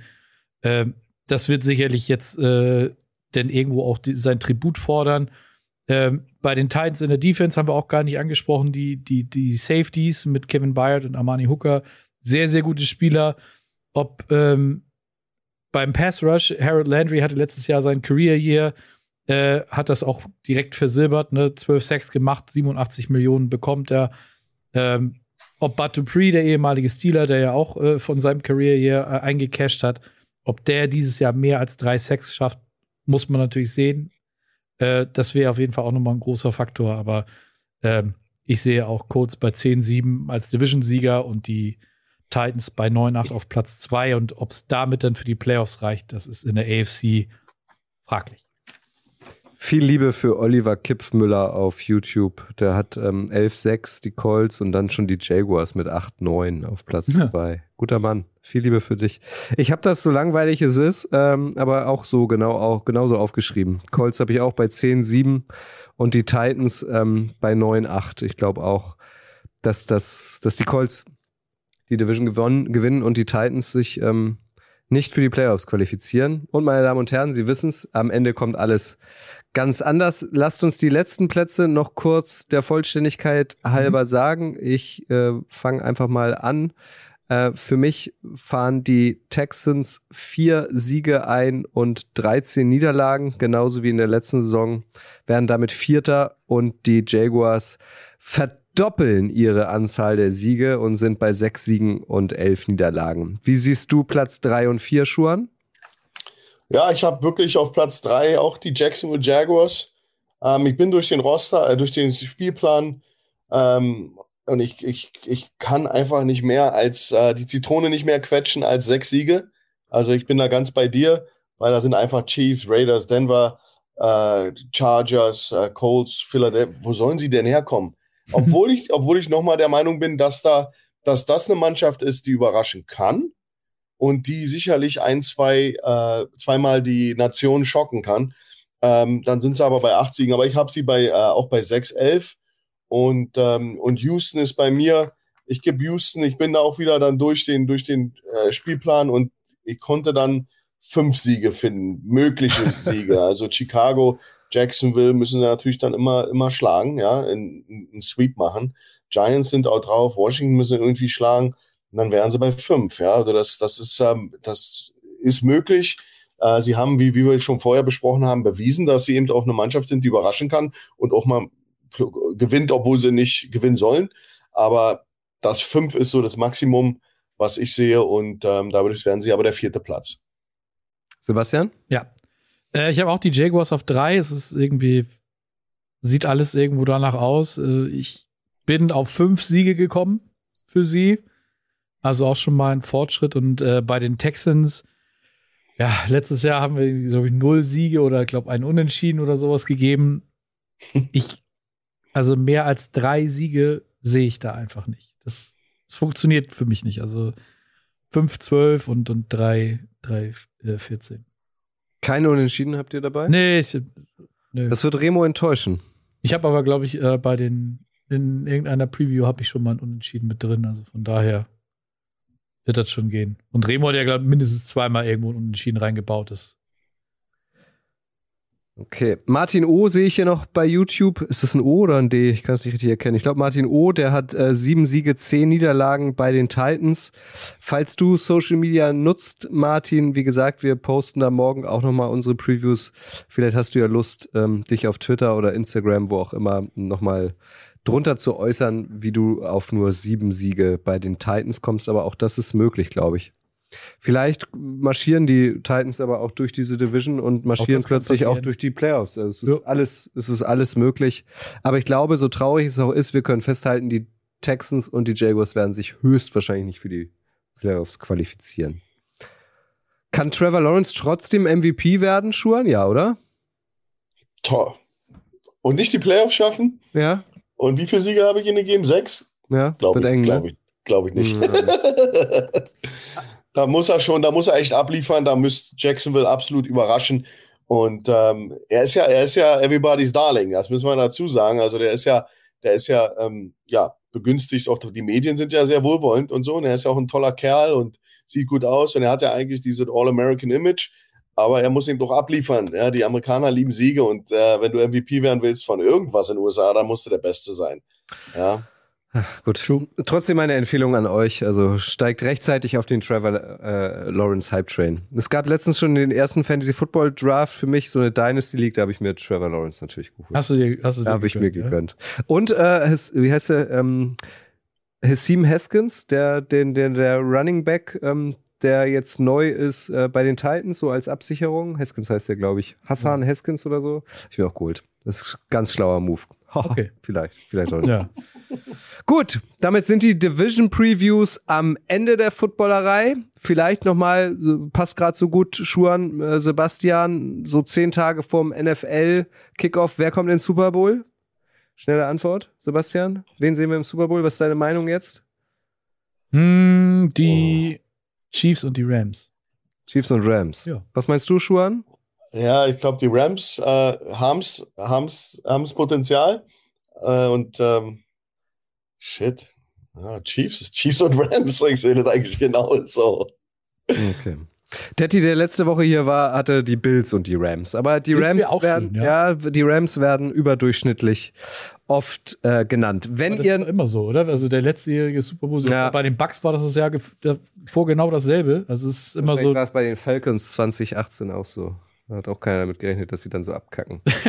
naja, Wenn ihr nicht genug bekommen könnt von Predictions im Icing the Kicker Podcast, das ist der Podcast, den wir zusammen äh, mit dem Kicker machen, äh, da sind wir noch nicht ganz durch. Da gibt's Donnerstag eine neue Folge und zwar reden wir da über die AFC und die NFC West. Bekommt ihr am Donnerstag beim Podcast-Dealer eures Vertrauens. Mittwoch gibt es eine neue Folge NFL Boulevard. Ich habe es schon angekündigt, da geht's mal um die dunkle Seite der Macht. Das wird Schuhan gefallen als ähm, Defensive-Enthusiasten. ähm, genau. Und es gibt ab sofort eigentlich wieder regelmäßig jeden Tag frischen Content aus der Footballerei. Morgen ELF Game Time. Ähm, da war auch eine Menge los. Jan Weinreich und Sebastian Silva Gomez sind wieder dabei. Ein Spieler von Rheinfire ähm, ist auch dabei. Das bekommt ihr morgen um 12. Und Schuhan, dann gibt's auch bald wieder Money Downs, oder? Money, Money, Money Downs. Ja, ja, gibt's auch bald wieder. Das, äh, das äh, wird sich sicherlich ähm, nicht vermeiden lassen. Habt, habt ihr euren Jingle schon eingesungen jetzt eigentlich? Oder Nein, mir, wurde, ihr, mir, mir wurde einer versprochen von der Footballerei, aber ja. gut, ist sicher vergessen da, worden. Wieder. Da sind, da sind wir logischerweise dran. Was für Versprechen halten wir ja auch schon. Was macht denn Head of, Head of Music Kreisel Roderich? Was sagt der denn dazu? Der steht in der Pflicht. Ja. Also Money Downs, ihr kennt das vielleicht aus dem letzten Jahr, wer es noch nicht kennt, äh, Coach Schuan und Coach Max von Garnier äh, sezieren da für euch, filetieren für euch die Money Downs des vergangenen NFL-Wochenendes. Warum haben sich die Head Coaches so entschieden, diesen Play zu callen? Warum ist er in die Hose gegangen? Warum hat er in Perfektion geklappt? Also da geht's richtig tief rein. Äh, und die beiden ähm, werden mit Fremdwörtern quasi nur so um sich werfen und euch mal so richtig erklären, wie American Football äh, äh, funktioniert. Ich hab, für mich war es immer eine große Freude, dazu Ja. zu hören. Wird es spätestens nach NFL Woche 1 wieder geben, richtig, Schuan? Ja, wie gesagt, wir müssen ja auch sehen zeitlich. Ich bin ja selber noch in der Saison, aber wir wollen natürlich äh, das machen, weil es auch sehr viel Spaß macht und und das ist ja ist ja auch unsere unsere unser Metier. Max liebt es, ich liebe es und äh, so richtig Football quatschen und ins, ins Detail gehen, das macht richtig Laune. Sehr gut. Cool. Vielleicht sehen wir, Sebastian und ich sind da, äh, den einen oder die andere auch am Donnerstag beim Rangrillen hier in Hamburg, äh, in der Hafen City.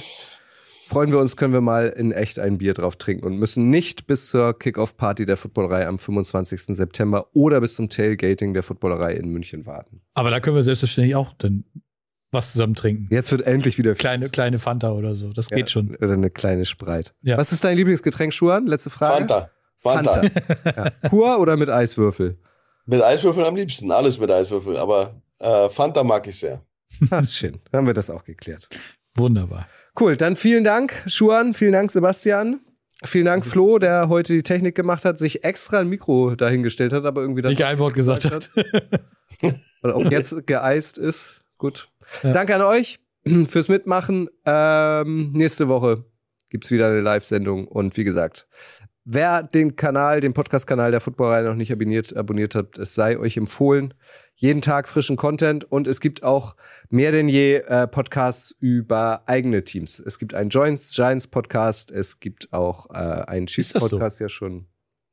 Genau, aber mehr dazu in den nächsten Tagen.